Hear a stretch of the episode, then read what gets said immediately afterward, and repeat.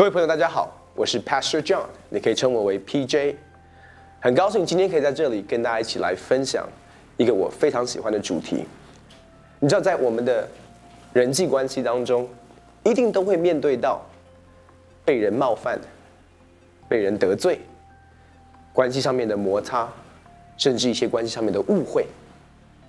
当我们面对到关系上面的冲突的时候，我们要怎么样用一个正确的态度？让我们的人际关系可以有一个非常美好的一个状态。在圣经里面有一个故事，很特别的故事。有一次，耶稣的门徒彼得来到耶稣面前，问他说：“老师，我想问你一个问题：如果有人得罪我，我应当饶恕他几次？”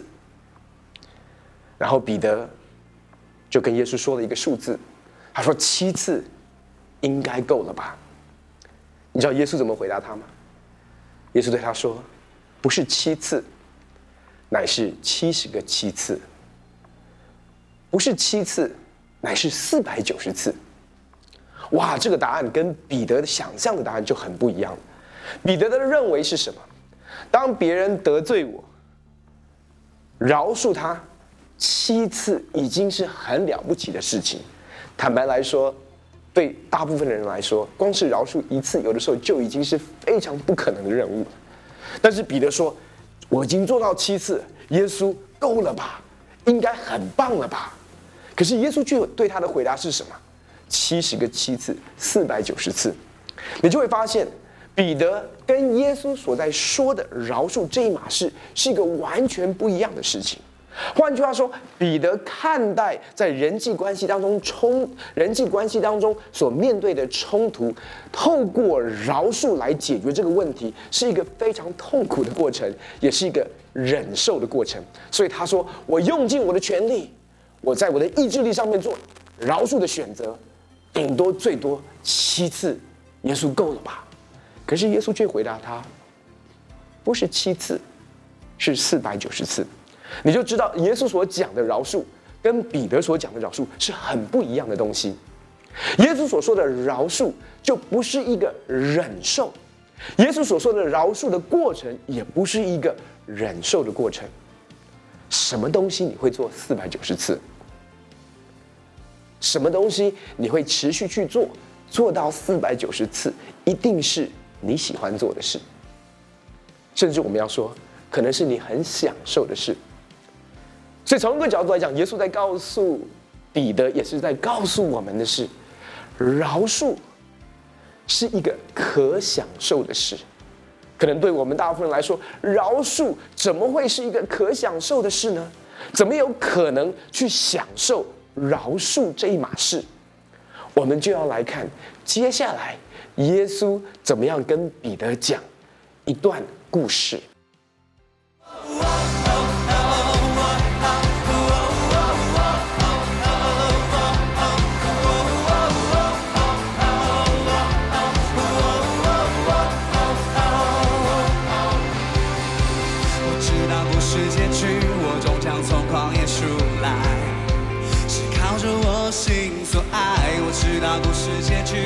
终将从旷野出来，是靠着我心。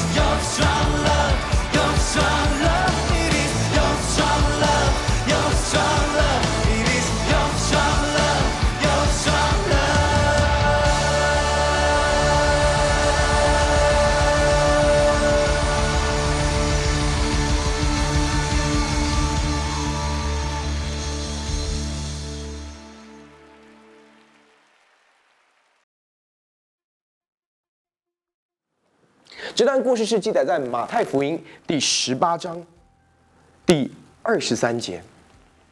耶稣说：“天国好像一个王要和他的仆人算账，才算的时候，有人带了一个欠一千万银子的来，因为他没有什么偿还之物。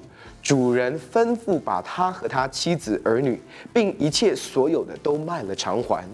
那仆人就俯伏拜他说：‘主啊，宽容我，将来我都要还清。’那仆人的主人就动了慈心。”把他释放了，并且免了他的债。那仆人出来，遇见他的一个同伴欠他十两银子，便揪着他，掐住他的喉咙，说：“你把所欠的还我。”他的同伴就俯伏央求他说：“宽容我吧，将来我必还清。”他不肯，进去把他下在监里，等他还了所欠的债。众同伴看见他所做的事，就甚忧愁。去把这事都告诉了主人。于是主人叫了他来，对他说：“你这恶奴才，你央求我，我就把你所欠的都免了。你不应当连续你的同伴，向我连续你吗？”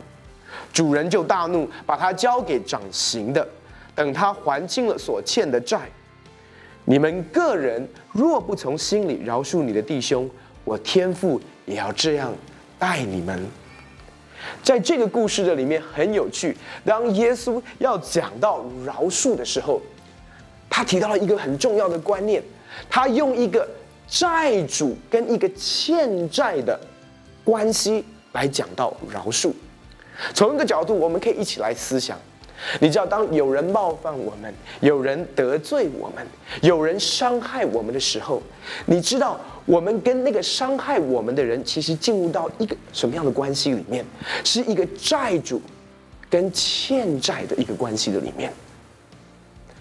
当有人伤害你的时候，不管这样的一个关系是怎么样造成的，可能你是被你最好的朋友背叛，可能是在感情当中你经历到感情的受挫，你会发现伤害的来来临，当伤害发生的时候。伤害会在你生命当中夺取一些你生命非常宝贵的事。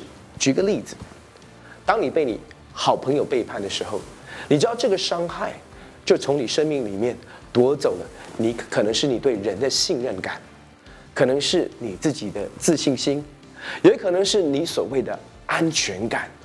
可能在交往之前，跟你跟你的男朋友、女朋友交往之前，其实你非常有自信心。可是当你经历一次的背叛，那个背叛可以把你所有的自信心完全的毁掉。意思是说，当这个伤害造成的时候，你会发现，他从你生命当中伤害你的人，从你生命当中也夺走了一些本来是属于你的东西。换句话说，耶稣他使用这样的一个欠债的关系，其实来描述饶恕。我们也可以用这个。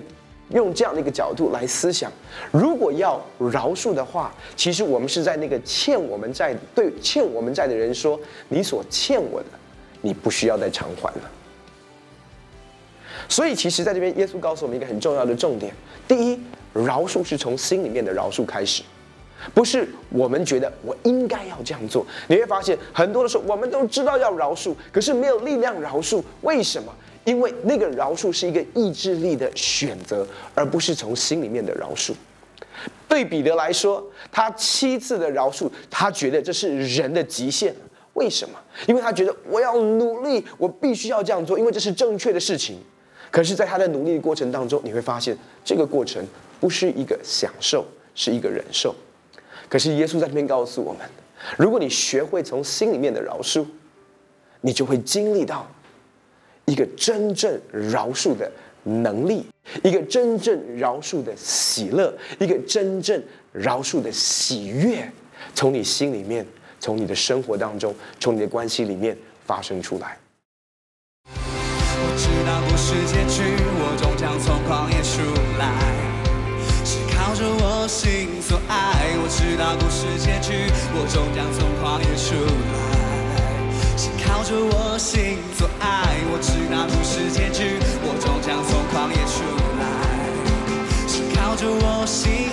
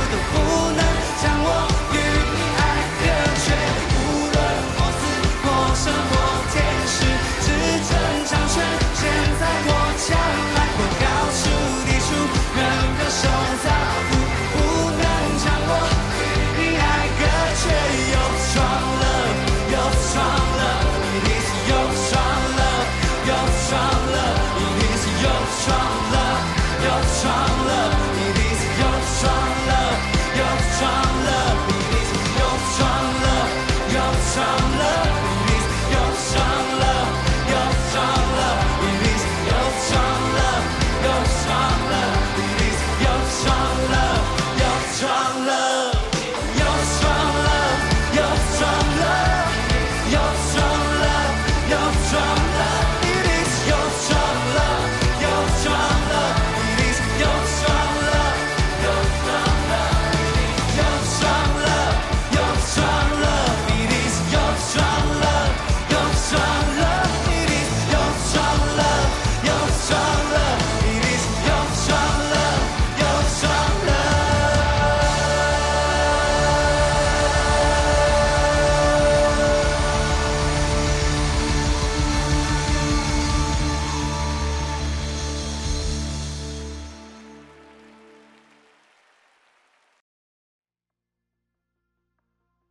伤害的造成与否，其实不是对方做了什么，或者是没有做什么。伤害的造成与否，其实是跟我们对对方所做的，或者是没有做的，我们所最后做的下的结论跟判断，是我们怎么解读他做了什么，或者是没有做什么，最终带给我们生命伤害。换句话说，其实我们经历伤害，我们自己也要负相当的责任哦。我给大家一个例子，我是典型的小留学生。当我国小毕业的时候，我们就移民到美国，父母亲跟我们全跟我跟哥哥在美国待了一年的时间，后来他们决定要。回台湾，他们回台湾的时候，其实也问了我跟哥哥，我们要回台湾，跟他们一起回台湾，或者是留在美国。那在当下，其实因为我们也稍微熟悉了美国的生活，也觉得美国生活也很不错，所以呢，我们就觉得那我们留在美国好了。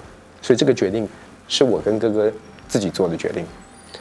那后来父母亲又问我们说，因为我们到美国的时候，第一年是在住在洛杉矶，那那边。台湾人、华人很多，所以在那边英文学的不是很，不是很多，但是台语进步了很多。所以，我妈妈就问我们说：“你要不要去到美国东岸，去跟你阿姨住，就是我妈妈的姐姐住？她是住在美国东岸一个白人区，是华人很少的地方。”我妈妈说：“你要不要考虑去那边？因为在那个环境，可能对你们学习英文会更好。”那我们想一想，也觉得这是一个很好的选择啊，可以多学英文，然后在一个不一样的环境，所以我们也没有多想，就说那好，那我们搬去跟阿姨住。可是我要跟他说，这个阿姨是我们过去从来不认识的阿姨，所以我们就搬到东岸去跟这位过去都不认识的阿姨住。我还记得很清楚，我妈妈陪着我们一起搬到东岸，然后呢，也陪了我们一个礼拜的时间。后来，当他要回去的时候，我还记得那个时候我十三岁、十四岁左右。我还记得妈妈要回去的那一天。我记得我在学校里面，好想好想哭，因为有一个很深的感受进到我的里面，就是从那一天开始，我是没有爸爸妈妈的人。有一个很深的感觉。在我的脑海的里面，我都还记得，就是我是被遗弃的。虽然我父母亲没有遗弃我，虽然留在美国是我自己个人的选择，虽然搬去跟我的阿姨住是我自己的选择，可是从那天开始，我里面有一个声音告诉我，我是寄人篱下，我所住的不是我自己的家，不是我父母亲对我做了什么，而是我对这整件事。我自己所下的判断，跟我所下的结论，而那个判断跟结论让我困住在我的伤痛的里面。那个伤痛是什么？就是我是被遗弃的。所以我想跟大家分享的是，当我们要经历心理饶恕的时候，有一个很重要的步骤，就是我们需要知道伤痛的造成与否，其实跟当事人对你做的什么。或者是对你没有做什么，其实有的时候不一定有直接的关系，很多的时候是跟我们自己对当事人所做的，或者是没有做的，我们所下的结论，跟我们心里面所做的判断。因此，当我们要来经历心里面的饶恕的时候，很重要的是，我们需要先承认这个伤害的造成，其实我也有责任。所爱，我知道故事结局，我终将从旷野出来。是靠着我心所爱，我知道故事结局，我终将从旷野出来。是靠着我心所爱，我知道故事结局，我终将从旷野出来。你爱最高，你爱最宽广，你爱最深，你爱无止境，你爱